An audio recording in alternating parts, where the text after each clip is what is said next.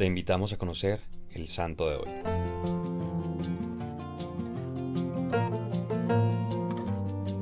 Hoy conoceremos la historia de San Hugo Obispo.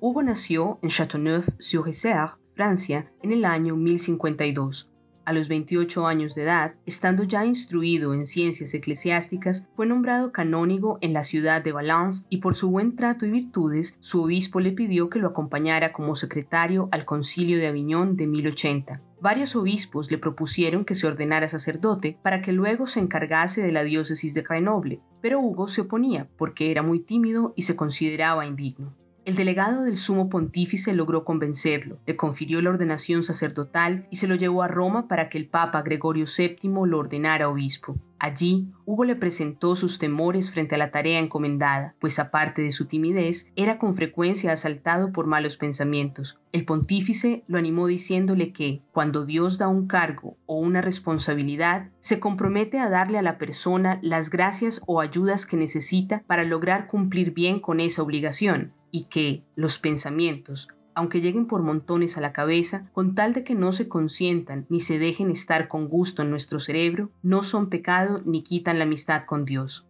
Al llegar a Grenoble, encontró una diócesis llena de desórdenes y con urgente necesidad de reforma tuvo que combatir la simonía, es decir, los cargos eclesiásticos conseguidos con dinero, el incumplimiento del celibato en los sacerdotes, los laicos apoderados de bienes de la Iglesia, las deudas a empleados de ésta y en general un pueblo que no recibía formación en la fe. Combinaba esta labor, que con valentía realizó recorriendo su diócesis de parroquia en parroquia, corrigiendo errores y enseñando a obrar el bien, con largas jornadas dedicadas a la oración y a la meditación de la palabra de Dios. Fue obispo de Grenoble durante más de 50 años, aunque presentó su renuncia cinco veces ante cinco pontífices distintos, los cuales nunca la aceptaron. También contribuyó, junto con San Bruno, a la fundación de la Orden de los Cartujos. De él se dice que llegó a convertirse en un gran orador y como rezaba mucho antes de predicar, sus sermones conmovían profundamente a sus oyentes y lograban numerosas conversiones. Poco antes de su muerte perdió la memoria y lo único que recordaba eran los salmos y el Padre Nuestro. Pasó sus últimos días repitiendo estas oraciones. San Hugo falleció llegando a los 80 años, el primero de abril de 1132. Fue canonizado por el Papa Inocencio II dos años después de su muerte.